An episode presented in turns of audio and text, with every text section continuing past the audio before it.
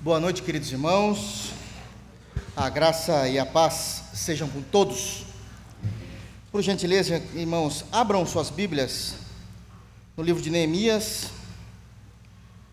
capítulo 7.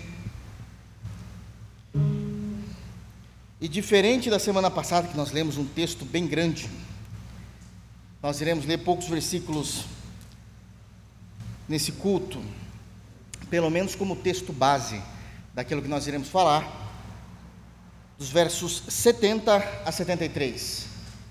Neemias, capítulo 7, versos 70 a 73. E gentilmente peço que os irmãos mantenham as suas Bíblias abertas e seus corações mais ainda porque o texto hoje vai tratar de um assunto bem delicado. Para a Bíblia, para as Escrituras, para o Evangelho, é muito tranquilo o tema, mas nesses últimos anos parece que é um tema que se tornou uma pedra no sapato da igreja cristã. Todos abriram? Neemias, capítulo 7, dos versos 70 a 73. Diz assim o texto sagrado: Alguns dos cabeças das famílias contribuíram para a obra. O governador deu para o tesouro, em ouro, mil daricos, cinquenta bacias e quinhentas e trinta vestes sacerdotais. E alguns mais dos cabeças das famílias deram para o tesouro da obra, em ouro, vinte mil daricos, e em prata, dois mil e duzentos arratéis. O que deu o restante do povo foi, em ouro, vinte mil daricos e dois mil arratéis, em prata, e sessenta e sete vestes sacerdotais. Os sacerdotes, os levitas, os porteiros, os cantores, alguns do povo, os servidores do templo, e todo Israel habitavam nas suas cidades. Amém. Vamos buscar o Senhor em oração? Feche teus olhos. Grandioso e santo Deus, é no nome de Jesus que nós nos reunimos diante de Ti. É no santo nome de Jesus também que invocamos que a Tua graça, a Tua bênção esteja sobre nós. Somos carentes, do teu favor diariamente, Senhor. Nos ajuda com esse texto bíblico, que possamos, Senhor, saborear dos deleites da tua palavra. Nós cantamos, Senhor, a ti, em louvor e adoração. E em um determinado hino nós cantamos que o Senhor, para o Senhor nos ajudar a compreender o teu livro e entender definitivamente que os teus pensamentos são mais altos que os nossos. Nos ajuda a compreender essa verdade. No santo nome de Jesus é que nós oramos. Amém. Queridos irmãos, nós sabemos que estamos na segunda e última parte do livro de Neemias. Aliás, a partir do capítulo 7 até o final, nós já estamos nessa última parte. E o que demarca essa divisão no livro de Neemias é que dos versos, perdão, dos capítulos 1 a 6, o templo já está reconstruído, os muros também já estão tudo em ordem, as portas ou os portões devidamente assentados. E a partir do capítulo 7, nós vamos compreender e ver a ação da liderança de Neemias com relação ao povo de Deus no tocante à vida espiritual do povo. A vida espiritual e como ele vai começar a restaurar várias temáticas daquele povo que até então eram escravos e agora retornaram da Babilônia para Israel. Então, historicamente falando, nós estamos tratando de irmãos nossos de fé, todavia, num período pós-exílio. Termina-se o cativeiro da Babilônia, eles ficaram ainda um tempo com os medo-persas, mas agora eles estão de volta para Jerusalém. Eles estão reconstruindo toda a sua vida, toda a sua história, a sua economia, a sua segurança. E agora, uma vez que Jerusalém se tornou uma cidade, no mínimo, no mínimo habitável, eles começam a reconstruir, e de forma rápida, debaixo da liderança de Neemias, toda a sua vida espiritual. Na semana passada, a título de introdução, para que a gente possa entender o que falaremos, nos versos 70 a 73, apenas relembrando os irmãos, nesse texto grande que lemos, nós tiramos lições importantíssimas a respeito de que a história, o passado, não deve ser o nosso algoz, nosso capataz. Todavia, a história, ela deve ser a nossa pedagoga, nos ensinando de tal maneira que não venhamos errar novamente naquilo que a geração passada errou. Termina-se esse ponto, lições importantes tiramos nesses primeiros 72, perdão, 69 versículos do livro de Neemias, e de imediato entra essa informação que nós acabamos de ler. Dos versos 70 a 73, irmãos preciosos contribuindo financeiramente, sabendo da necessidade e do mover de Deus e do crescimento do reino de Deus. E é sobre isso que eu quero tratar com os irmãos, porque nós não podemos fugir de assuntos que muitas vezes são peculiares ou se tornaram peculiares por causa de malfeitores. E eu quero falar com os irmãos hoje então sobre o crescimento do reino através da contribuição financeira. É isso que o texto nos mostra, e esse é um dos cuidados que Neemias vai cuidar para restaurar a espiritualidade do povo. Amém, irmãos? Dito isso, ainda na introdução, eu gostaria de lembrar os irmãos que, nesse momento da leitura que nós fizemos, dos versos 70 a 73, o templo já está funcionando a toda. Alisson, eu vou pedir um favor para você, por gentileza, para não forçar muito, diminui ali, está muito barulhento, por gentileza. Dos 70 a 73, nós vamos ver ah, o crescimento do reino de Deus, o desenvolvimento do povo de Deus. O que acontece, e precisamos entender, é que, ainda que isso não esteja tão claro ou de forma narrada nesse texto, precisamos entender que esse crescimento ele está implícito no texto. Por que é que ele está implícito? Porque todo o povo está de volta ao trabalho no templo. Aqueles que deveriam ser recolocados no templo todos estão agora trabalhando novamente no templo. E já é sabido, Neemias ele não vai perder tempo explicando o óbvio da teologia judaica.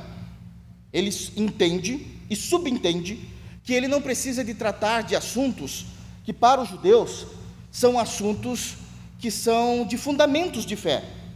Ele não vai perder tempo com isso. Então ele fala como que entendendo que seus ouvintes sabem do que ele está falando. Uma vez que Deus, e prestem muita atenção nisso agora, no Antigo Testamento, na Antiga Aliança, Deus só se manifestava e só falava com o povo pelo templo, diante do templo, nos afazeres do templo, é, por ali e unicamente naquele lugar, naquele lugar e local em que o reino de Deus começará a se desenvolver, a crescer novamente. Não há um único lugar na terra em que Deus iria se manifestar para o crescimento do seu reino, a não ser através do templo. Essa informação já estava na lei de Moisés. Toda essa compreensão já vinha desde o período dos profetas. Isso era tão arraigado que a primeira, uma das primeiras perguntas que a mulher lá no poço de Jacó fez a Jesus foi: aonde a gente deve adorar? Porque os judeus dizem que é em Jerusalém, lugar do templo. Isso era muito claro. Então, quando nós vemos todo o mover de uma nação movimentando-se novamente, é evidente que esse crescimento viria de Jerusalém. Então isso já estava implícito. Ele não precisa explicar aquilo que é o óbvio. Ele não precisa, de fato, explicar aquilo que era o óbvio. Mas existe uma informação muito importante no texto, e agora de forma clara, que o crescimento do reino de Deus, prestem muita atenção. Culto doutrinário sempre tem muitas particularidades importantes. O crescimento do reino de Deus, vírgula, no que tange a responsabilidade humana. Porque sabemos que quem faz crescer o reino de Deus é o Senhor de forma soberana. Todavia, o crescimento do reino de Deus, vírgula, naquilo que tange a responsabilidade humana passa diretamente por alguns fatores da comunhão dos santos. Primeiro deles, uma presença incessante na comunhão da igreja. Segundo, compromisso dos crentes com suas igrejas locais. Terceiro, o uso em alegria dos dons que Deus deu diferentemente aos irmãos de uma comunidade cristã para a edificação da igreja local. Quarto, não tem como fugir: dízimos e ofertas. Contribuição financeira. Naquilo que tange o crescimento do reino local, Deus estipulou essas compreensões. Deus falou em vários textos da Bíblia Sagrada essas informações. Essas informações. Contudo, ainda falando um pouquinho para que os irmãos entendam o cenário, e agora trazendo isso para nós, e eu vou tentar ser aqui o mais claro possível. Contudo, esse assunto de dinheiro, finanças, contribuições, nos últimos anos, pelo menos nos últimos 25 ou quase 30 anos, se tornou algo como que uma pedra no sapato de igrejas fiéis, de líderes fiéis, de homens de Deus. Aquilo que é um assunto muito tranquilo e simples tratado nas Escrituras, se tornou alvo de perseguição, ridicularização, se tornou alvo de chacota, e muitas das vezes por meio de irmãos da igreja. Da igreja. Eu defendo, e aqui é uma compreensão minha, deixo isso muito claro, que esta perseguição moderna começou a acontecer de forma nacional em 1995. Eu já falei aos irmãos, eu tenho uma memória muito boa. Em 95, eu estava entrando na minha adolescência, saindo daquilo que a gente chama de junior e indo para a adolescência. Outubro, por volta das oito e meia da noite. Pois é, eu tenho esses detalhes muito claros na minha mente. Jornal Nacional solta uma reportagem da Igreja Universal do Reino de Deus. Alguém se lembra dessa reportagem? Mostrando todo o trabalho inescrupuloso do herege bispo Edir Macedo. Como ele trata as finanças da igreja, quais são as técnicas que ele utiliza para ganhar mais dinheiro, a ganância de uma denominação, a exploração de pessoas simples e pobres. E isso agora, num tom pesado, da década de 90, Jornal Nacional, que alcançava altos índices de BOP não havia internet nos domicílios, não existia WhatsApp para informações. A Globo mandava e desmandava nesse país. Mas dessa vez, ela tinha feito uma reportagem às escondidas. Colocou um repórter escondido para acompanhar a vida de bispos da Igreja Universal do Reino de Deus. Passou-se um tempo com eles, filmou cultos, momentos de oferta, conseguiu, não sei como, mas tem imagem, isso está no YouTube até hoje. Conseguiu imagens inéditas de Edir Macedo se reunindo com a sua liderança em algum lugar, algum sítio, não me lembro se era dele ou não, mas era algum lugar de sítio de descanso, de entretenimento, e num determinado momento ele está ensinando toda a sua liderança a como angariar dinheiro de uma forma não bíblica. Esse assunto era um assunto muito tranquilo até 95. A partir de outubro de 95, todas as vozes não evangélicas desse país se levantaram contra todas as igrejas evangélicas, colocando tudo no mesmo saco, no mesmo balaio. Me perdoe a expressão. E começa-se até então um assunto que perdura até hoje. E aquilo que é um assunto muito notório, muito tranquilo, muito simples nas escrituras sagradas, me perdoe novamente a expressão, mas se tornou um pandemônio. Uma dificuldade em igrejas fiéis, de homens fiéis, para que eles pudessem lidar com esse assunto. Com esse assunto.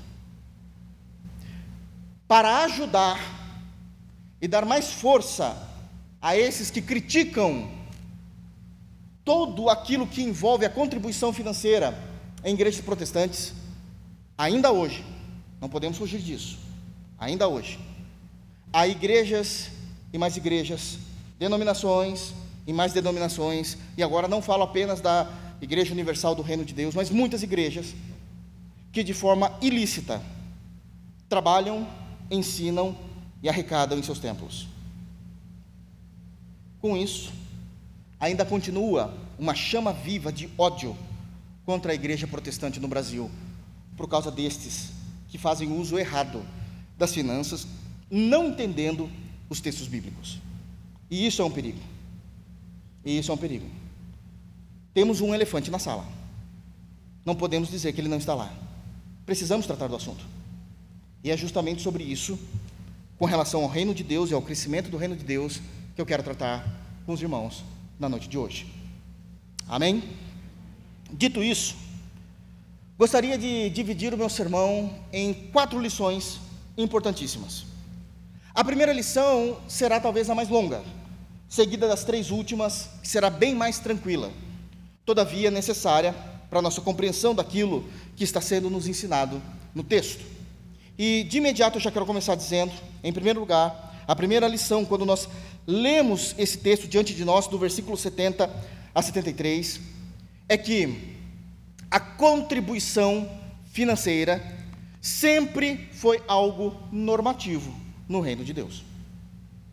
A contribuição financeira sempre foi algo normativo no reino de Deus. E isso é de extrema importância. Queridos, eu quero dizer tranquilamente, seguramente a vocês, que nós somos a única geração da história da igreja, a única geração da história da igreja que, levantemos, que levantamos constantemente argumentos para que não venhamos dizimar e nem ofertar. Evidente que eu não estou falando de você diretamente, mas estou falando de toda uma comunidade evangélica em nosso país.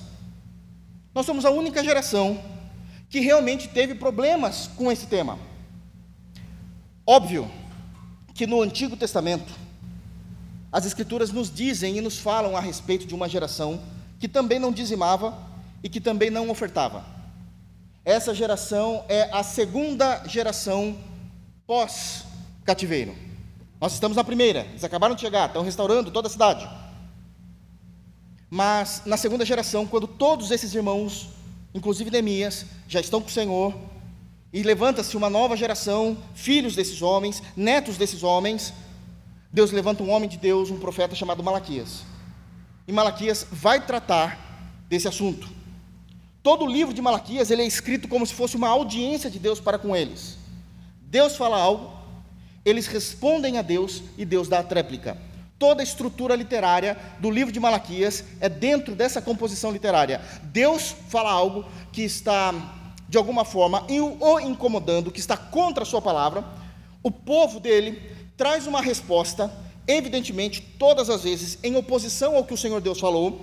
E após essa resposta de oposição, Deus vem com uma tréplica, calando todo o povo. Deus faz isso por sete vezes no livro de Malaquias. Em uma das vezes, a, a grande acusação de Deus é: vocês têm me roubado. Vocês têm me roubado. A resposta da oposição, isso é, do povo de Deus, é: em que é que nós temos te roubado? E o Senhor, na tréplica, diz: nos dízimos e nas ofertas. Todavia, o motivo do povo de Malaquias, em que Malaquias estava instruindo, não dizimar não era uma motivação teológica. Era uma motivação do desejo do coração. Não quero dizimar, não vamos dizimar, não vamos ofertar e acabou. É uma decisão, a gente tomou essa decisão. Então Deus vem como nessa audiência, ainda em misericórdia e conversa com eles.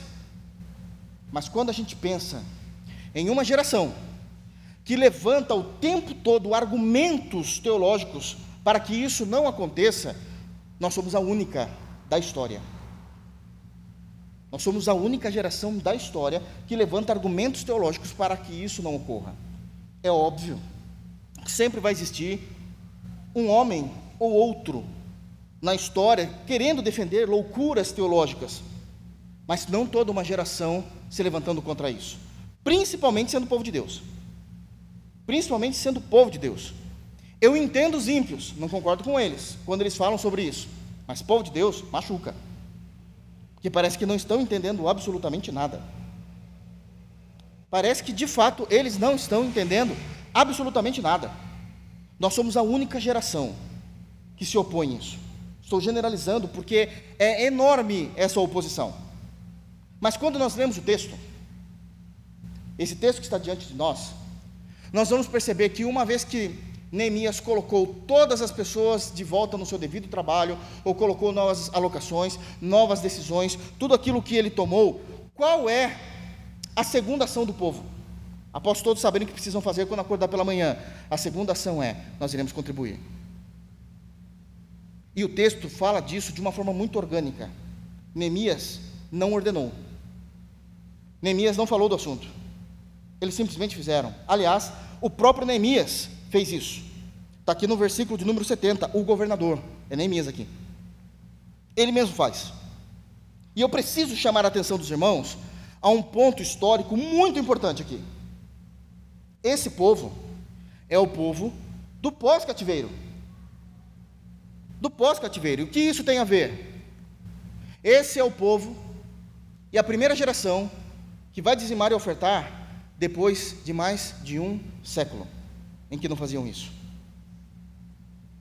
O povo de Deus vem à Babilônia, destrói toda a cidade, todo o país, os leva a cativeiro em Babilônia, são escravos. Não produzem, não lucram, não ganham e não adoram a Deus como Deus deveria ser adorado no templo.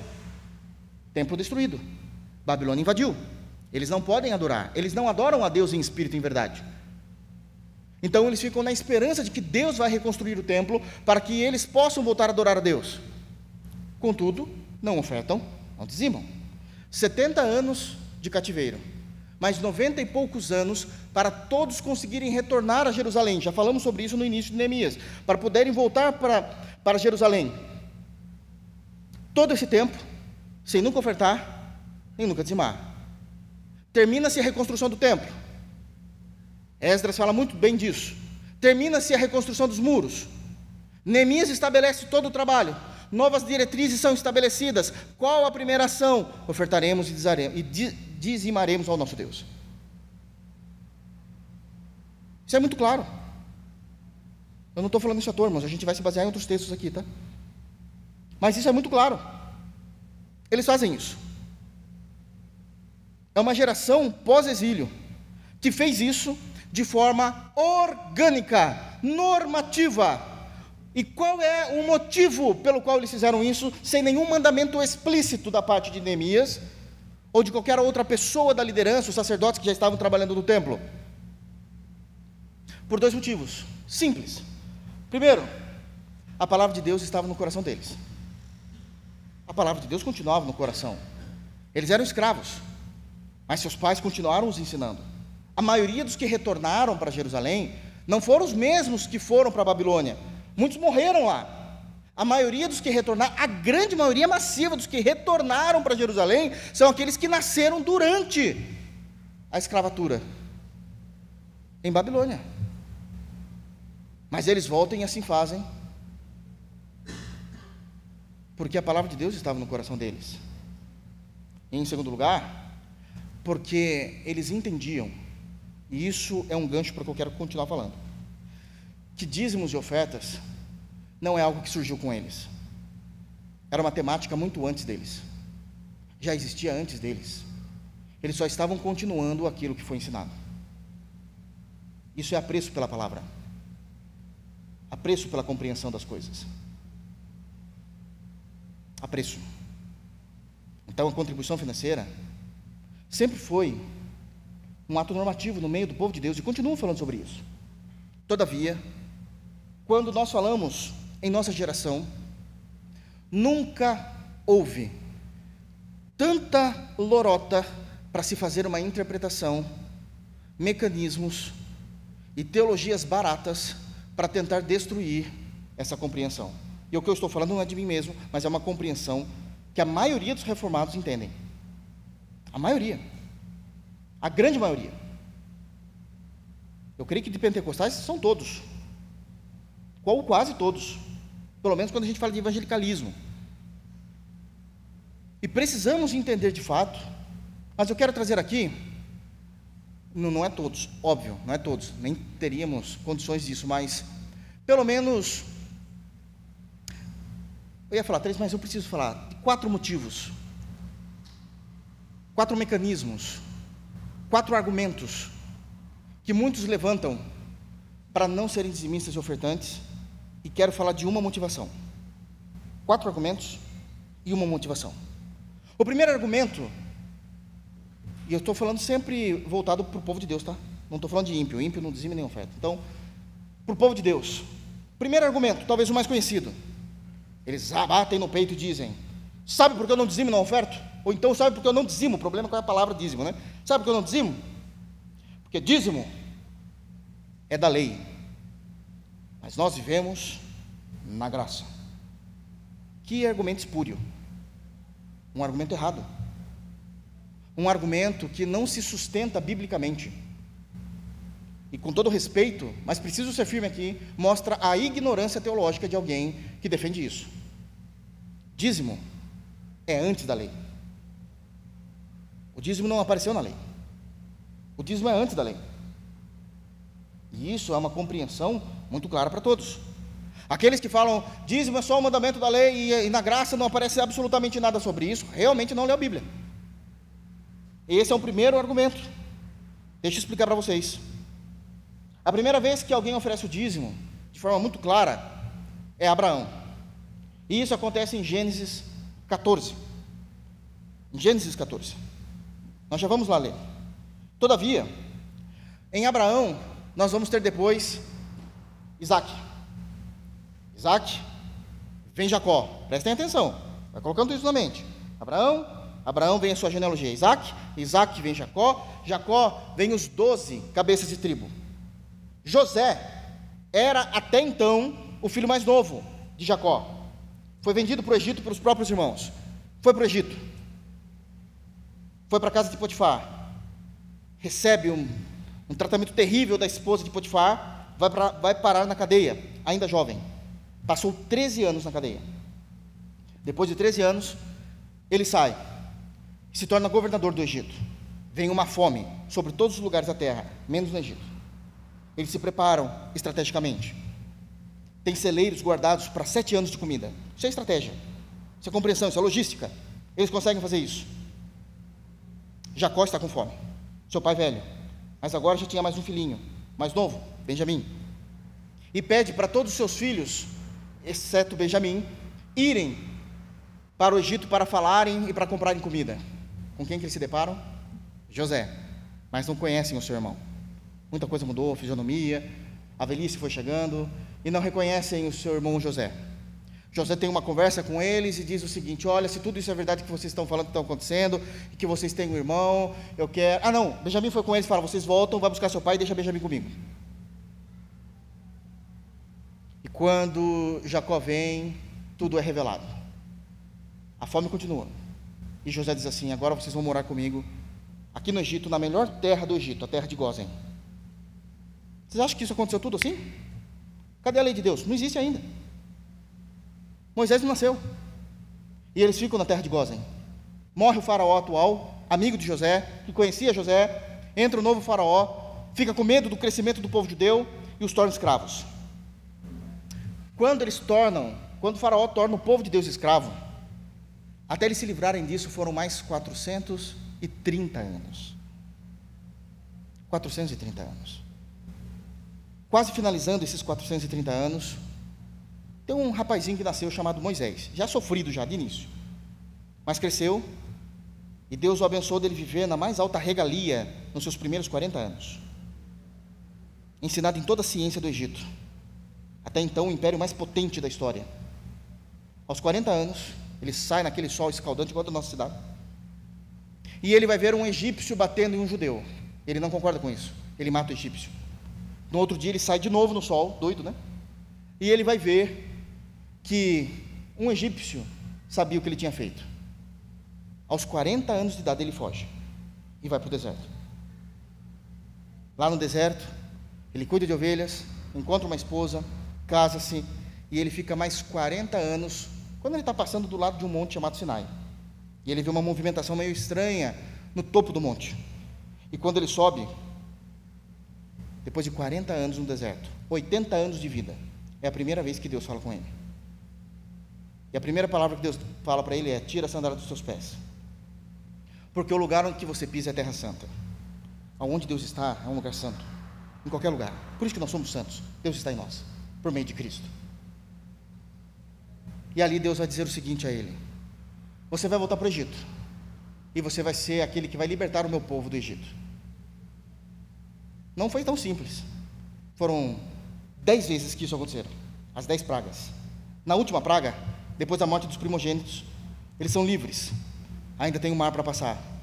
O inimigo atrás, o faraó se arrependeu, abre-se o mar, eles passam, fecha-se o mar, mata todo o exército de faraó, eles passam em Êxodo capítulo 15, Miriam dançando e cantando, e canta um hino maravilhoso, quem é como tu, quem é como tu entre os deuses, glorificado em santidade, terrível em louvores, operando maravilhas, é um cântico de adoração maravilhoso, 16, 17 eles estão arrumando ali, 18 arrumam todo o ambiente, 19, Deus chama Moisés de novo, Êxodo 19, e Deus fala assim, prepara o povo, porque em três dias, eu vou voltar a esse monte, eu quero todos diante do monte, mas ninguém encosta no monte. Você vai subir e eu vou te dar a minha lei. Agora vai entrar a lei de Deus. Os dez mandamentos. Êxodo 20. Moisés sobe, Deus dá os dez mandamentos. Moisés ainda fica um tempo por lá 40 dias. Todo mundo acha que Moisés morreu. Mas ali começa a lei de Deus. De Gênesis até Êxodo capítulo 20, não havia lei. Abraão já dizimava. É um argumento espúrio, falando que isso é algo da lei. É não entender cronologia bíblica. É não compreender isso. Nesse interim, Abraão deu dízimo, Jacó falou que daria o dízimo de tudo, sem a lei de Deus. Isso era uma prática normativa.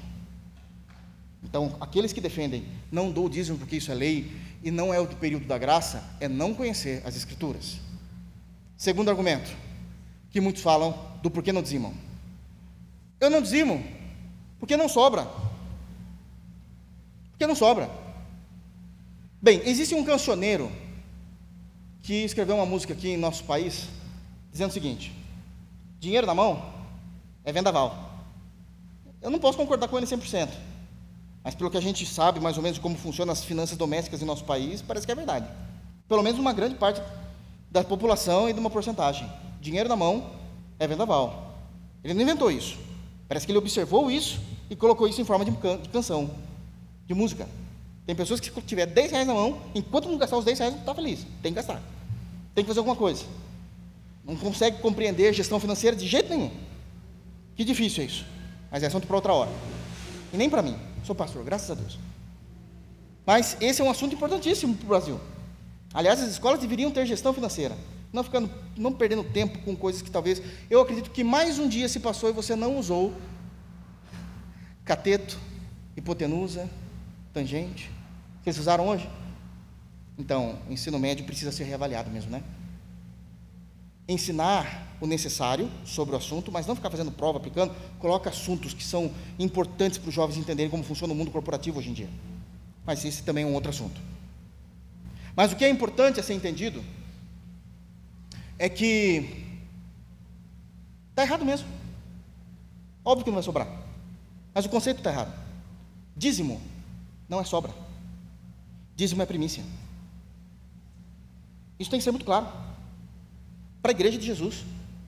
Todas as vezes que as pessoas iriam ofertar, ofertavam o melhor, a menor parte, não é o que sobra. É o que eu faço em primeiro lugar. É como eu trato o assunto. É a delicadeza e o temor com que eu trato o assunto. Lembra-se do cordeiro do Antigo Testamento? Como tinha que ser? Perfeito o animal? Até um ano, para já não apresentar doenças, não apresentar debilidades físicas. E ali tinha que ser Isso sempre foi como primícia. Mesmo tratado não em questão de moeda corrente no Antigo Testamento. Mas em Deuteronômio 14 fala de moeda corrente. Então isso é importante. É óbvio que você, se você falar não sobra, meu irmão, está errado já no princípio teológico. Dízimo não é sobra. Dízimo é primícia. Mas tem um terceiro argumento. O terceiro argumento é: eu não quero e já decidi. Eu estou falando que eu ouvi isso muitas vezes. Muitas vezes. Já decidi. Não vou ser dizimista. Eu não vou dar o meu dinheiro. E o princípio também dessa decisão é muito errado teologicamente. Dízimo não se dá. Dízimo se devolve. É a décima parte que você devolve daquilo que Deus deu a você. Isso é importante para nós entendermos o conceito bíblico. É ser devolvido. Não é dado. Não é dado. A oferta sim. Você dá com alegria, como é lido em 2 Coríntios 8, 9, os diáconos já leram muito disso aqui. Mas dízimo é devolvendo.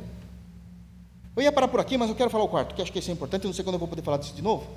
Quarto motivo do porquê as pessoas não dizimam. Todo pastor é ladrão. Você acha que eu já não vi isso? Você acha que eu já não vi? Você acha que já não fizeram brincadeirinhas com teor de verdade, querendo me cutucar? Quando eu vou comprar alguma coisa e perguntam o que, que você faz? Sou pastor, já me olham de cima a baixo? Vem a camisa que eu estou vestindo, o sapato que eu estou usando, o relógio que eu estou usando. E deixa eu te falar uma coisa. Por ser um pastor, a gente está numa convenção, acaba conversando com um, com outro. Há 30 anos atrás, há 30 anos, para trás, se alguém dissesse que era pastor, tinha a porta aberta em todos os lugares. Era uma honra. Sabe como eram chamados os pastores? Na sociedade. Vocês sabem, alguns são chamados assim ainda. Reverendo porque tinha uma conduta ilibada. Depois de 95, meu irmão, não é reverendo, ladrão, salafrário, aproveitador, vagabundo. Mas uma coisa é fato, a gente tem um elefante ali. A gente não pode mentir. Não só pastor, como vários líderes de outras denominações que não se chamam pastores, são salafrários mesmo. Filhos do diabo que fazem um uso incorreto de uma doutrina, de uma informação, de um tema. E se torna e faz com que esse tema seja indecoroso. Todavia, nós não paramos de fazer o que é certo em detrimento de algumas pessoas que estão fazendo o que é errado. Palavra de Deus é palavra de Deus. A gente resolve de outras formas. Bom, qual forma? Da maneira como a palavra de Deus nos orienta. Simples. A gente vai para Mateus 18, a gente vai para ajudar, para informar, falar o que está acontecendo. É dessa forma que a gente faz. É simples. Não paramos. Mas eu preciso falar então de alguns. E tem uma motivação. Isso aqui é muito importante.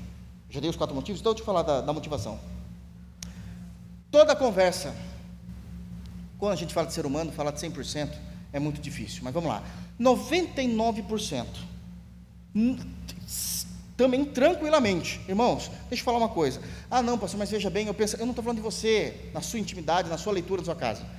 Estou falando de você tratar de pessoas, anos e anos, eu não falando nem da nossa igreja, não, mas de todas as igrejas, pessoas, seminários, aulas que você dá, o tempo todo. 99%, quando entra nesse debate de dízimo, se é para a igreja ou não, não estão falando com o coração para adorarem a Deus. É tentando achar, achar cláusula de exceção para não precisar fazer. A base da conversa não é hermenêutica, para falar, não, eu amo tanto o Senhor, que eu quero de fato saber o que é o correto. Não. A base é a usura do coração. Eu não quero dar mesmo. Então eu quero fazer de tudo para entender que eu não preciso fazer. Geralmente quem nega isso, eu falo geralmente, mas é uma grande maioria, são pessoas que não atuam na igreja, não estão por dentro do que a igreja está passando, são pessoas que só cobram e nada fazem. Então é muito fácil. É muito simples. Não sabe da realidade diária de uma igreja. Não sabem. 99%. Tem aquele 1% que eu entendo, ele está com devoção para entender o que é o correto, mas 99% não é isso não, eles estão tratando de usura. Mas eu quero fazer então alguns esclarecimentos. O dízimo vem antes da lei. Eu quero agora abrir com os irmãos, por favor, em Gênesis. E eu preciso que vocês prestem atenção nessa leitura de Gênesis 14, porque nós vamos entender ela um pouquinho melhor depois. Gênesis capítulo 14, e eu quero ler com os irmãos apenas os versos 18 e 19, e aí eu dou o contexto. Gênesis 14, até o 20, tá? 18, 19 e 20. Todos abriram? Olha o que é dito. Melquisedeque, rei de Salém, trouxe pão e vinho era sacerdote do Deus Altíssimo. Abençoou ele a Abrão e disse: Bendito seja Abrão pelo Deus Altíssimo, que possui os céus e a terra. E bendito seja o Deus Altíssimo, que entregou os teus adversários nas mãos, e de tudo lhe deu Abrão o dízimo. O que está acontecendo é que, vou falar de Abraão, que é mais fácil, né? Abraão ele foi para uma guerra, venceu a guerra, e depois ele teve que libertar o seu sobrinho Ló, que só colocava Abraão em, enrascado. Sobrinho que nem um tio quer ter. Mas ele vai lá ajudar. E é nesse momento que ele tem os 318 que vai junto, juntamente com ele. E esses 318 são só guerreiros, tá, irmãos? Não tem nada de espiritual nisso, como alguns falam. A campanha dos 318 para com isso. Eram pessoas que trabalhavam ali para Abraão. Abraão tinha muitas posses e eles foram para a guerra. Deus abençoou Abraão. Deus foi com Abraão. Ele fez com que Abraão vencesse essas guerras liberta Ló, mas ele não terminou ainda. Falta, parece que, uma das guerras para acontecer, quando a gente lê o versículo 21, que vai falar do rei de Sodoma. Mas, depois que ele vence e consegue resgatar Ló, ele está voltando e ele está voltando com os despojos disso. O que são os despojos? É aquilo que ele conseguiu pegar após vencer a guerra.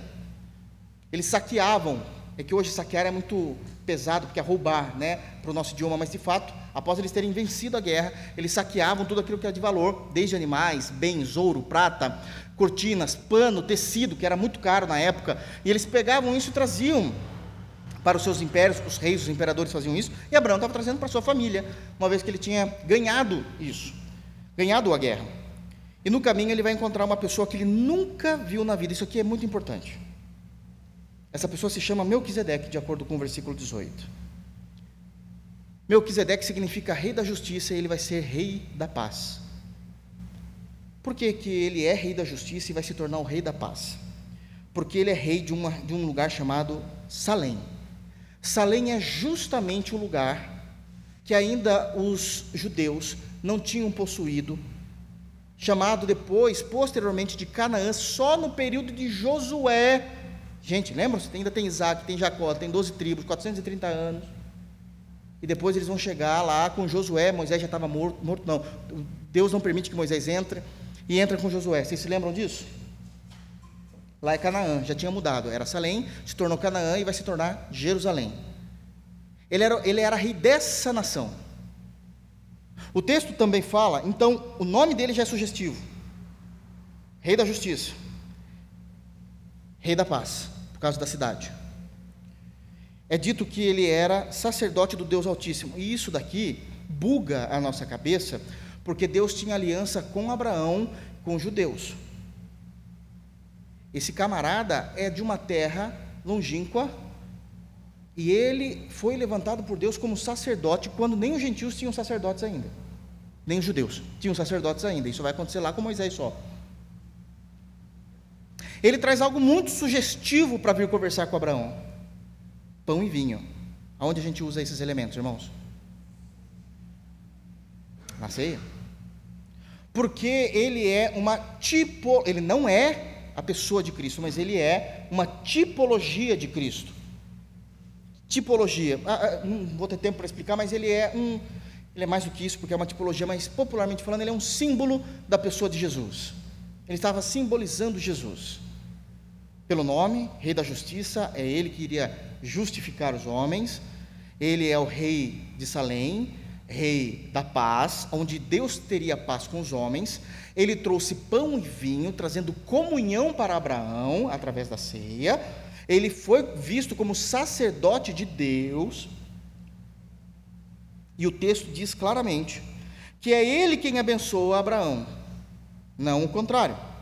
Bendito seja Abraão pelo Deus Altíssimo, que possui céus e terra. Abraão sabe quem é esse Deus, porque Deus já tinha se revelado a Abraão em Gênesis 12. Mas está muito estranho, porque Deus falou comigo e agora existe um sacerdote longínquo e falando de coisas extremamente corretas teologicamente do que Deus me revelou. Abraão entende isso tão bem que no versículo 20 ele é dito que ele entrega a esse Melquisedeque todos os seus dízimos. Isso foi antes da lei, então. Mas guarda essa informação, ela é importante. Ainda será muito importante para esse sermão. Então, primeiro esclarecimento é: o dízimo precede a lei. Segundo esclarecimento, o dízimo também foi realizado debaixo da lei. Nasce Moisés. Moisés recebe as leis. Estou pulando um tempão aqui. Recebe a lei no Sinai. Dessas dez leis é, majoritárias, que nós conhecemos como os dez mandamentos, vai sair mais outras leis. Todas elas baseadas em algum momento em um desses dez mandamentos. Num total de 613 leis do Antigo Testamento. 613 a serem cumpridas. Uma delas é sobre o dízimo. E agora eu quero que os irmãos abram, por favor, em Deuteronômio, capítulo 12. Nós vamos ler versos 1, 6 e 7. Deuteronômio 12, versos 1, depois vamos para o 6 e vamos para o 7. E nós vamos ver que aquilo que precedia a lei agora passa a ser regulado pela lei. Foi oficializado, saiu lá no Diário Oficial da União. Isso agora é lei. Não é só uma questão normativa que todo mundo já fazia, mas agora realmente tem peso de lei. Em Deuteronômio capítulo 12 é dito assim, verso 1. São esses, estes os estatutos e os juízos que cuidareis de cumprir na terra que vos deu o Senhor, Deus de vossos pais, para possuirdes todos os dias que vivedes sobre a terra. Então aqui está começando a declaração dessas leis que estão sendo agora, nesse momento, nessa altura do campeonato, serem oficializadas. Na verdade já tinha sido oficializado, mas em Deuteronômio, Moisés está repetindo toda a lei, porque é uma geração que cresceu no deserto lá nos 40 anos, eles precisavam entender isso. Eu estou pegando onde está mais notório, mais claro essa oficialização. Então, ele só está lendo aquilo que já tinha sido escrito quando os pais deles eram moços, já estavam todos mortos no deserto já, né? Os que tavam, tinham mais de 20 anos. Vocês se lembram disso, amém, irmãos? Amém, eu escutei. Então, amém, irmãos? Me ajuda, me ajuda a te ajudar. Preciso saber que vocês sabem das coisas também, amém? Então, ele diz isso no versículo 1, aí ele vai dar todas as leis, ele vai lá falando no 2, no 3, no 4, o que nos interessa é a 6 Deixa eu ver aqui. E o 7. Olha só. 6. A esse lugar farei chegar os vossos holocaustos, e os vossos sacrifícios, e os vossos dízimos, e a oferta das vossas mãos, sejam elas ofertas votivas, de votos que foram feitas, ofertas voluntárias, e os primogênitos das vossas vacas e das vossas ovelhas. Só até o 6 e 7 não precisa. Ah, precisa sim. É muito importante. Olha só. Lá comereis perante o Senhor vosso Deus, isso aqui é importante, e vos alegrareis em tudo o que fizerdes, vós e vossas casas. Não é só cumprir a lei, é cumprir com o coração, com alegria, com satisfação. Não é falar assim, tem que fazer, né? Jeová está esperando. Fazer o quê? E sai chutando o cachorro. Vou fazer porque ele pediu. Não. Eu vou fazer porque eu amo o Senhor. Há uma alegria no meu coração em fazer isso. Eu quero fazer isso.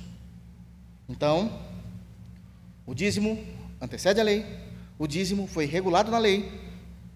Terceiro argumento que eu quero esclarecimento aos irmãos. A primeira geração, e agora a gente vai para o Novo Testamento. A primeira geração de cristãos foram judeus, irmãos. Ok, pelo amor de Deus. A primeira geração de cristãos foram judeus. Foram pregados o evangelho e eles foram se convertendo. A gente vê isso em Atos, principalmente a partir de Atos capítulo 2, e eles foram ali se convertendo. A pregação aos gentios passou só em Atos capítulo 13, de forma oficial. Capítulo 10 aconteceu com uma família lá, Cornélio e tal, mas você vê as missões começando ali, primeira viagem missionária, capítulo 13. Então os primeiros cristãos foram judeus. E eu quero te dizer algo importante. Esses cristãos judeus que se converteram a Jesus, saíram da religião judaica, se converteram a Jesus porque entenderam que aqueles que eles esperavam na religião judaica era a pessoa de Jesus Cristo e se converteram integralmente a Jesus Cristo, eles não deixaram de praticar muitos ritos da lei. Eles deixaram de praticar as cerimônias, os holocaustos, deixaram de praticar, ainda com certa resistência, a guarda de dias, tanto que Paulo precisa citar isso em Romanos 14, mas eles deixaram de praticar, e isso foi também no primeiro concílio. E eles deixaram de praticar a dieta religiosa, também debaixo de chumbo grosso, porque eles entendiam, olha só, Pedro tinha essa dificuldade, Deus fala, mata e come, lembra-se da visão de Pedro? Ele fala, não, não como que é impuro, rapaz, não fale que é impuro, que eu purifiquei. Não é impuro, é impuro. Então eles tinham uma certa dificuldade. Mas esses três pontos eles deixaram com o tempo: os sacrifícios, a dieta religiosa e a guarda do sábado. E os demais? Muitas coisas eles continuaram. E em nenhum momento isso influenciou ou transgrediu a nova aliança. Eu dou um exemplo aqui bem simples para os irmãos entenderem. Em Atos dos Apóstolos, vamos abrir lá, Atos capítulo 2, por favor. Atos dos Apóstolos, capítulo 2. Em Atos dos Apóstolos, capítulo 2, nós vamos ver que os crentes em Jesus, diariamente, ainda iam no templo para orarem. E esse templo não era cristão. Nessa época de Atos dos Apóstolos, o cristianismo estava começando, não existia templo cristão. Aliás, isso vai acontecer só no período de Constantino. Está bem longinho ainda. Uns 300 anos ainda.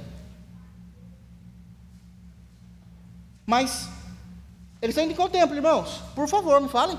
Templo de Salomão, o de verdade, não o herético ali. O verdadeiro. Eles estavam indo lá. Fazer o quê? Orar.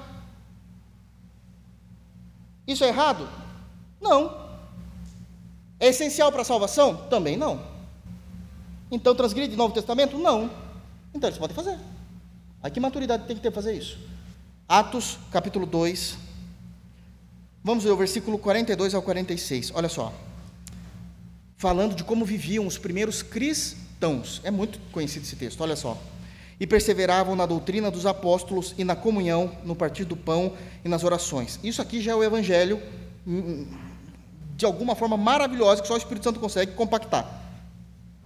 Doutrina dos apóstolos, toda a teologia bíblica, a comunhão dos santos, o partir do pão, a ceia e as orações. Isso é o evangelho.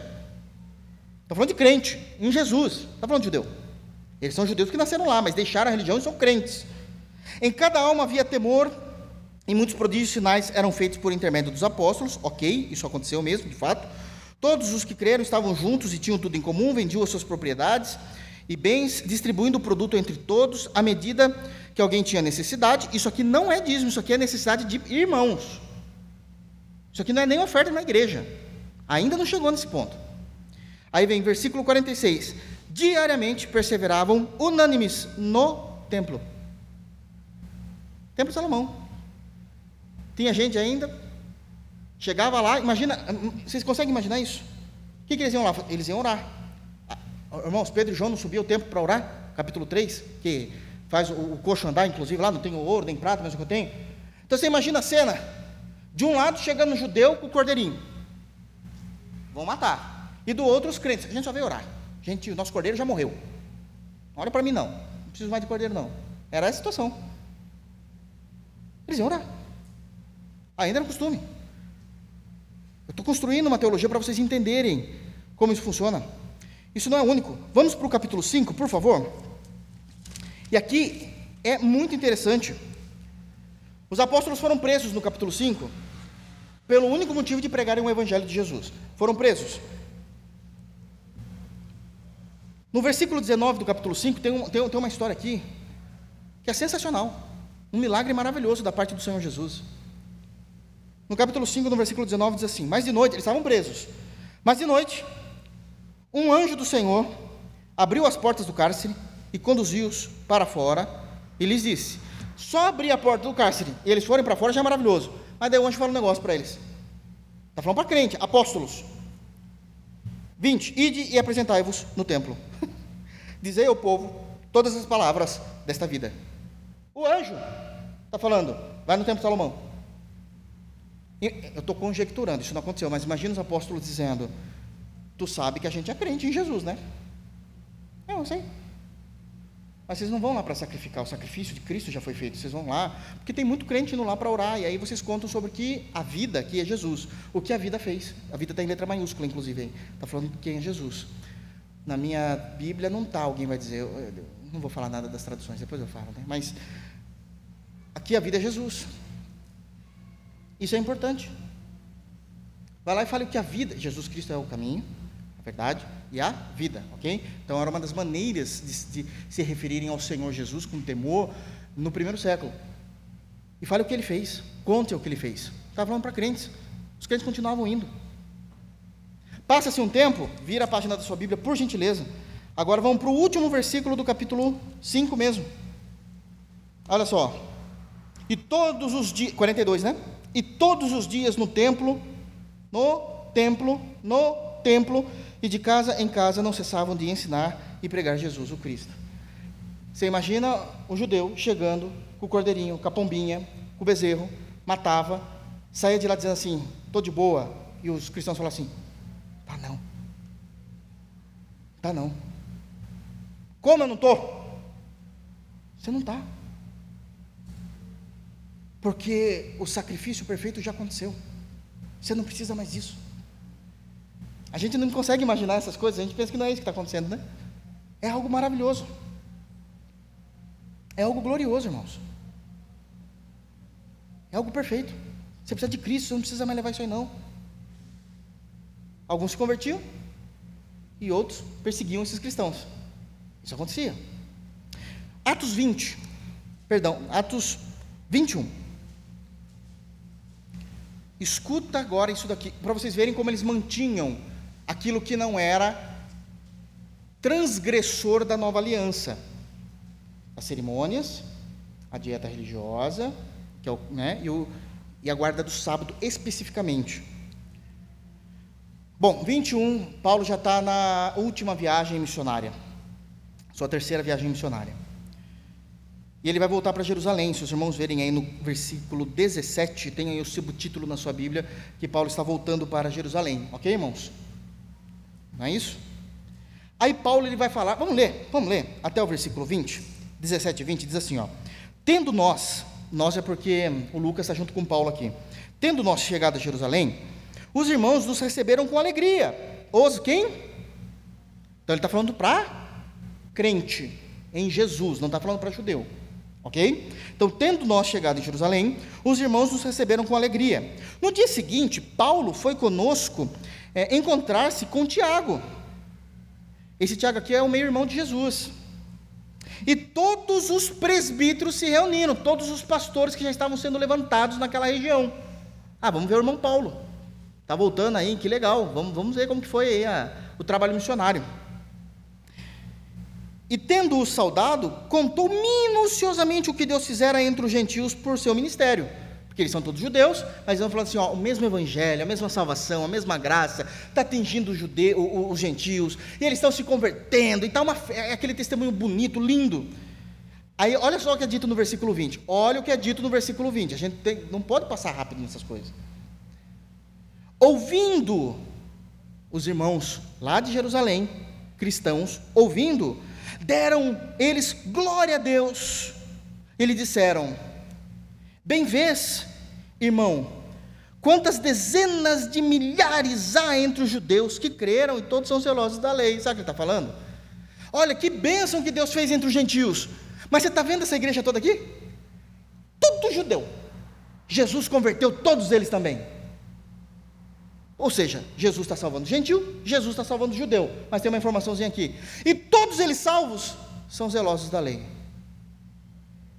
seguem ainda a lei de Moisés naquilo que não transgride a nova aliança. O que, que eles faziam? Eles estavam o tempo todo no templo orando, eles entendiam a necessidade de olhar para Deus como o Antigo Testamento sempre fez. Eles estavam tentando ser o mais santo possível dentro das alianças que eles perceberam que Deus fez com, a, com com Abraão, com Isaac, com Jacó, adoram a Jesus Cristo, sabendo que Ele é, o, é o, a completude dessa aliança, eles são zelosos em tudo que faz. Vocês vão tentar me convencer que, sendo zelosos dali, eles não eram dizimistas?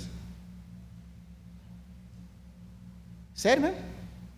Vocês vão dizer assim, não, mas eles não eram dizimistas porque eles se tornaram crentes. São zelosos da lei.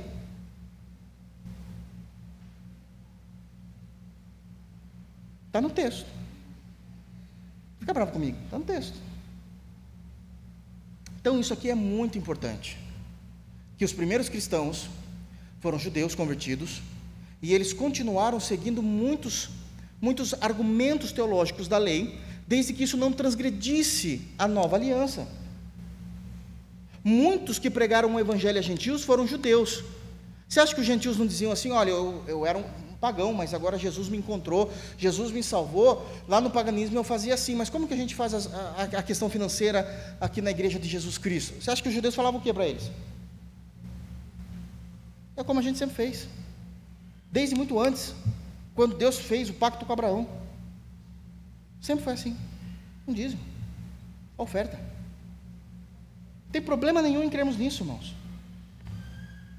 Deixa eu falar uma coisa: dízimo existe antes da Igreja Universal para que as pessoas parem de olhar que as igrejas que recebem o dízimo são igrejas, me perdoe a expressão, mas como eles falam, safadas. Não é. Claro que não. Isso sempre foi assim. Esses embates teológicos são muito recentes. Sempre então a igreja de Jesus esteve errada. Só agora, pós-puritanismo, que agora sim a gente conhece a Bíblia. Antes o pessoal não entendia nada. Isso é muito difícil. Quarto esclarecimento. Eu não saí da primeira lição, né? Não vai dar para terminar mesmo. Quarto esclarecimento. Isso também é muito importante. No Novo Testamento, não há uma doutrina ou mandamento direto dizendo sede dizimistas. É verdade. E isso é um argumento muito forte que eles têm. Não há. É verdade. Todavia, o contrário também é verdade. Não há proibição. Se a gente for levar para esse lado, então vai, vai, não vai convergir nunca as informações, porque não está dizendo que deve fazer, mas também nunca foi dito que não pode, que isso caiu em desuso. Não existe isso, irmãos. Não existe. Isso é muito importante. Mas as escrituras se silenciam nisso. E aqui eu vou dizer que é onde tem essas interpretações e baseados realmente na história reformada. O argumento do silêncio muitas vezes privilegia. O argumento do silêncio não é que o dízimo não havia na igreja do Novo Testamento, é que não era necessário dizer. Porque Jesus vai trabalhar essa questão, é que às vezes a gente quer só se opor àquele contexto imediato e esquece com quem Jesus está falando. E também o autor de Hebreus vai dizer isso, e a gente vai ler, antes de nós terminarmos esse sermão. Embora não exista de fato, vocês precisam ser dizimistas, o mesmo texto no Novo Testamento não fala assim, jejuai. Não tem. E cristão jejua. Mas também não tem. Porque já é esperado. Se nós abrirmos, por favor, no Evangelho segundo Mateus, capítulo 23, versículo 23, nós vamos ver Jesus conversando com o fariseu sobre isso. E eu sei que o argumento é: ah, mas os fariseus não são cristãos. Pelo amor de Deus, olha como Jesus está lidando com a situação. Em, no capítulo 23, aliás, o capítulo 23, irmãos, é só pancada feia no lombo dos fariseus. Jesus é a última conversa que ele vai ter basicamente com os fariseus, então ali ele, ele vai de fato esculachar de forma santa, mas ele vai esculachar os fariseus. E no capítulo 23, e no versículo 23, ele faz aquela expressão de juízo, ai de vós, isso é uma expressão de juízo. E olha só o que ele diz: Ai de vós, escribas e fariseus, hipócritas, porque dais o dízimo da hortelã, do endro e do cominho, e tendes negligenciado os preceitos mais importantes da lei, a justiça, a misericórdia e a fé. Devíeis, porém, fazer estas coisas, sem omitir aquelas.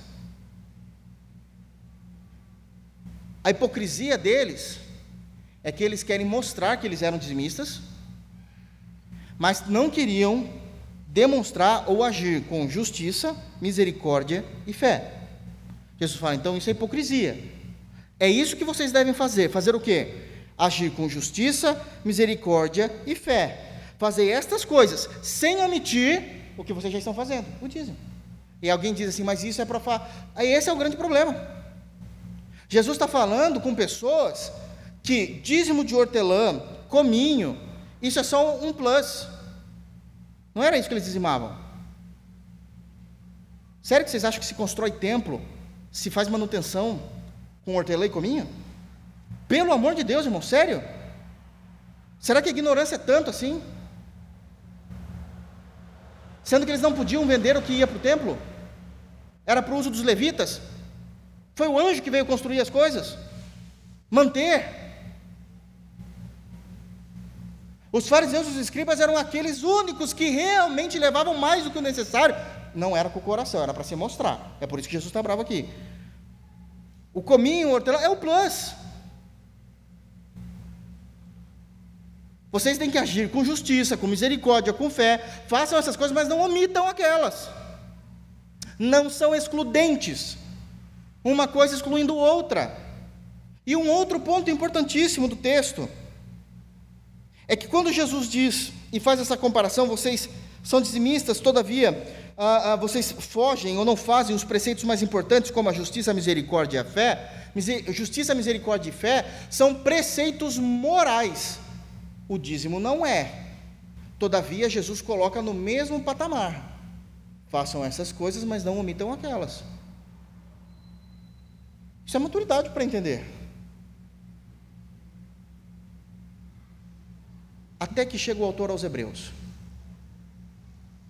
Um hebreu falando com uma igreja hebraica convertida a Cristo. E aí ele deixa algo muito claro. Vamos lá? Hebreus, capítulo 7. E aqui a gente vai precisar ler mesmo do versículo de número 1 a 10. Hebreus, capítulo 7. O que é que está acontecendo, para a gente terminar, o que é que, gente, o que, é que está acontecendo em Hebreus, capítulo 7? é a explicação teológica do que aconteceu naquele encontro entre Abraão e Melquisedeque, lá em Gênesis, o primeiro texto lido. Por isso eu falei, guarda essa informação, a gente precisa entender isso. Gênesis narra a informação. Hebreus expõe a exposição da informação. É como uma exposição de Gênesis 14, o que está acontecendo em Hebreus 7. Ok? Então ele vai tratar desse assunto. Quem está tratando? Um judeu falando para uma igreja judaica, hebraica, convertida a Cristo. Por isso que o nome da carta é aos Hebreus. Irmãos que se converteram lá em Israel e são cristãos lá em Israel. E ele diz, a partir do verso 1: Porque este Melquisedeque, rei de Salém, sacerdote de Deus, do Deus Altíssimo, que saiu ao encontro de Abraão quando voltava da matança dos reis, e o abençoou, para o qual também Abraão separou o dízimo de tudo. Daí ele vai trazer uma, um contexto teológico aqui, que ele já está querendo fazer essa tipologia com Cristo. Primeiramente se interpreta rei da justiça, o nome do homem, Melquisedeque. E depois também rei de Salém, ou seja, rei da paz. Aí ele vai falar quem é esse Melquisedeque. Ele é o único personagem que surge num ponto importante da história que quebra o padrão bíblico. Toda vez que você começar a ler a Bíblia, já falei disso para os irmãos, já ensinei. Toda vez que você estiver lendo a Bíblia e você se depara com uma genealogia, é porque algo importante aconteceu ali e para que fique guardado historicamente se tem a genealogia disso. Isso é, é uma segurança histórica em pesquisas. Então sempre que vai, então a gente vai ver Abraão tem ali, depois já a gente vê o próprio Adão. Adão, óbvio, Adão não tem genealogia, mas aí em Gênesis 5 já mostra como foi a família de, de, de, de Adão e depois vai mostrar a família de Sete. Todos os eventos importantes de personagens históricos que entram. Por que, que em Mateus nós temos a genealogia de Jesus? Lembram? Lembram? Três anos atrás, quando a gente começou a pregar, eu expliquei. Por que que temos? Porque Mateus está dizendo: olha, é a mesma história. A gente está mantendo o mesmo padrão, só que agora Cristo chegou. Porque sempre houve as genealogias. E isso é muito importante. Mas Melquisedeque, um homem extremamente importante, não tem genealogia. E é justamente esse o ponto histórico e teológico que ele está trabalhando na carta. Ele fala assim, ó, no verso 3: Esse homem que é o rei da paz, o Melquisedeque, ele é sem pai, sem mãe, sem genealogia, que não teve princípio de dias, nem fim de existência. Entretanto, feito semelhante ao Filho de Deus, permanece sacerdote perpetuamente. Isso aqui é um murro no estômago dos judeus. Porque Melquisedeque está simbolizando Jesus, semelhante ao Filho de Deus. Está no texto, não é eu que estou interpretando coisa da minha cabeça. Não é interpretação particular minha, está no texto. E ele tem as mesmas características do Filho de Deus, que não tem pai, não tem mãe, porque Deus é Deus, Jesus é Deus. Óbvio que ele vai ter isso depois da encarnação, mas ele está se assemelhando ao Filho de Deus, é uma, é uma semelhança. E aí tem um ponto importante: o sacerdócio desse homem é eterno.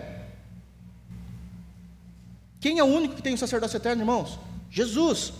Porque todos os sacerdotes levitas começaram ali com Moisés, na verdade com o irmão de Moisés, Arão, mas termina o Antigo Testamento, acaba eles.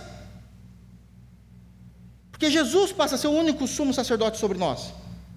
Então, a Bíblia está interpretando aquele encontro, não sou eu. A Bíblia está expondo Gênesis 14 dizendo: Melquisedeque é semelhante ao Filho de Deus, e inclusive com uma função parecida ao Filho de Deus. Óbvio que Melquisedeque morreu, irmãos, mas está se dizendo que isso não foi escrito na história. O que faz disso alguém sem genealogia, sem nada semelhante ao Filho de Deus. Vocês estão entendendo? Isso é uma, irmãos, é uma tipologia, isso é uma simbologia. Não está dizendo que Melquisedeque foi tudo isso que aconteceu na literalidade, ok?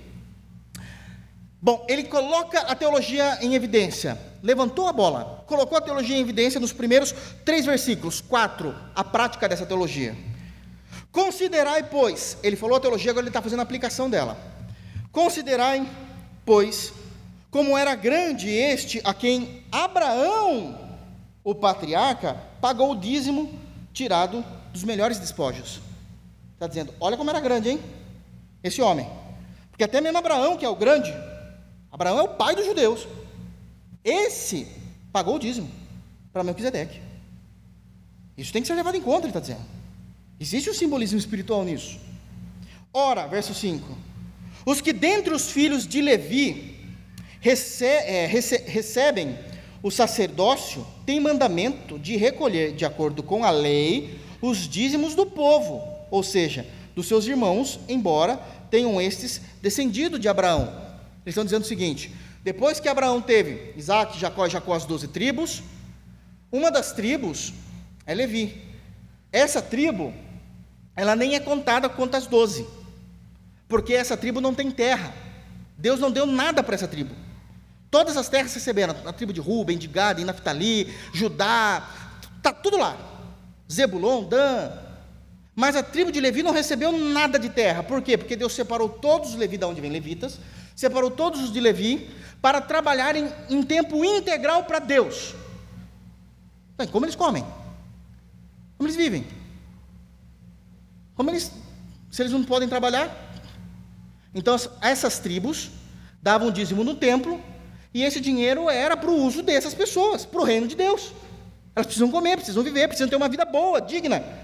Servo de Deus não precisa viver mendigando, irmãos. Isso é um erro. Foi assim que Deus estipulou.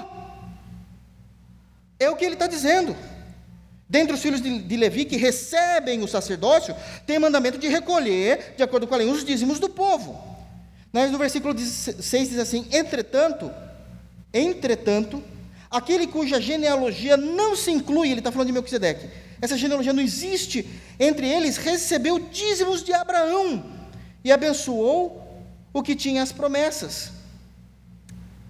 Ok, entendi, você pode estar dizendo, mas o que isso tem a ver?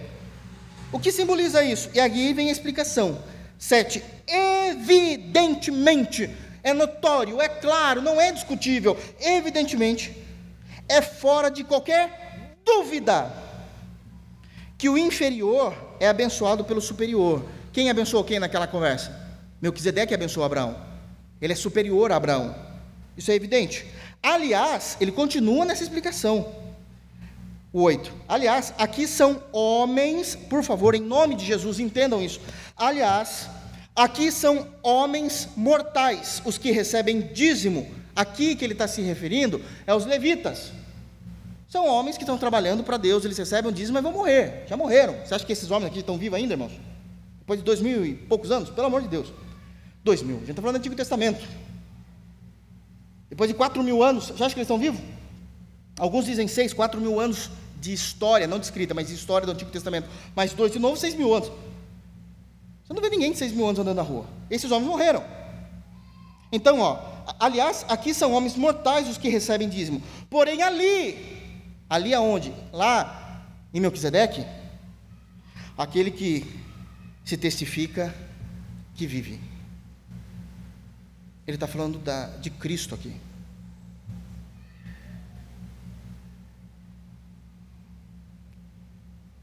Da mesma forma como os levitas recebiam os dízimos do povo judeu, é Cristo quem recebe o dízimo do povo da igreja. Está no texto. 9. E por assim dizer, olha a compreensão teológica que ele tem. Isso aqui é Bíblia, isso aqui é inerrante. E por assim dizer, também Levi, que recebe os dízimos, pagou-os na pessoa de Abraão. Imagina o seguinte, vamos falar de nação brasileira. Qual que é o cargo máximo da nossa nação? Presidente da República. O presidente, independente de quem, tá, irmãos? Estamos falando do cargo em si, não da pessoa. O presidente da República, ele vai lá, e faz. O Brasil tem que falar desse jeito, né? Uma dívida com uma outra nação. Ou então, ele realmente paga algo a uma nação. Ele faz um acordo e nesse acordo tem uma parte que o Brasil precisa cumprir e o presidente devidamente cumpre essa parte do acordo.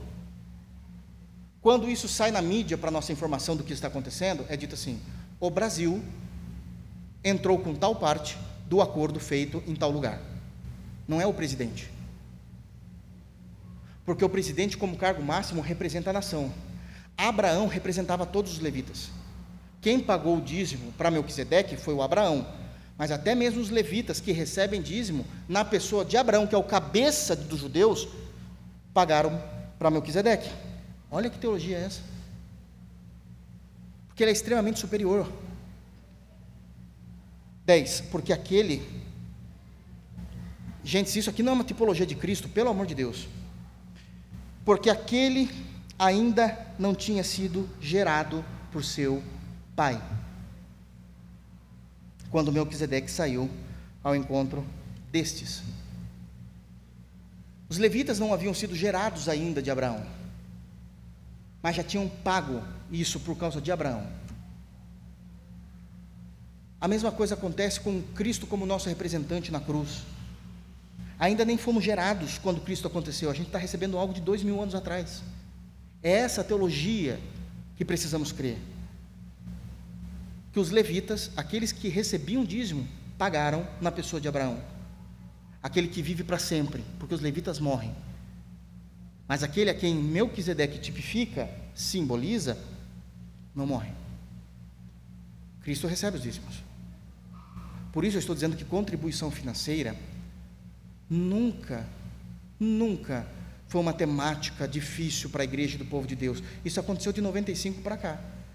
Realmente, com o escárnio que aconteceu, pelo menos ao meu ponto de vista, na Igreja Universal do Reino de Deus. Mas isso sempre ocorreu. Sempre ocorreu.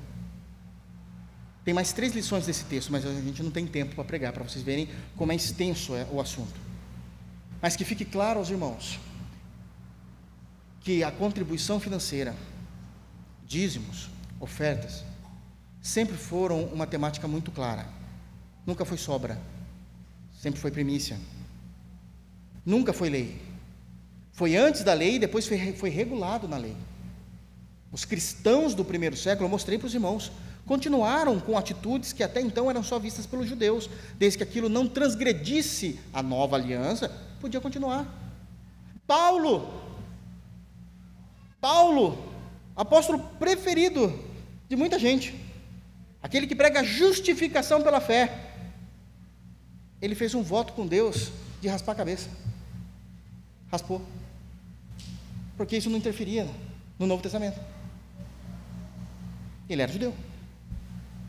Entendem? Isso é muito sério. Para que haja uma argumentação tão falida. Porque muitas das vezes, 99% das vezes, é, é porque eu não quero dar mesmo. É que eu não quero me comprometer. Não é por amor a uma hermenêutica, a uma exegese do texto bíblico. É por usura. É por usura.